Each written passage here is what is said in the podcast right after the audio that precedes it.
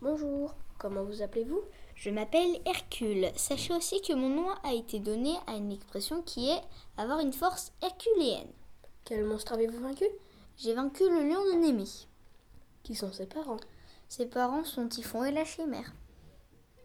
Quelles sont les car- caractéristiques Il a un corps de lion et une peau indestructible contre les armes. Quel pays ravageait-il Il ravageait l'argolide.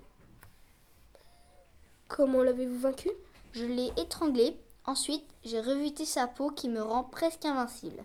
D'accord. Alors, est-ce que vous connaissez d'autres monstres Oui, l'hydro de lerne, le cyclope. Bien, merci de nous avoir accordé un peu de temps et au revoir.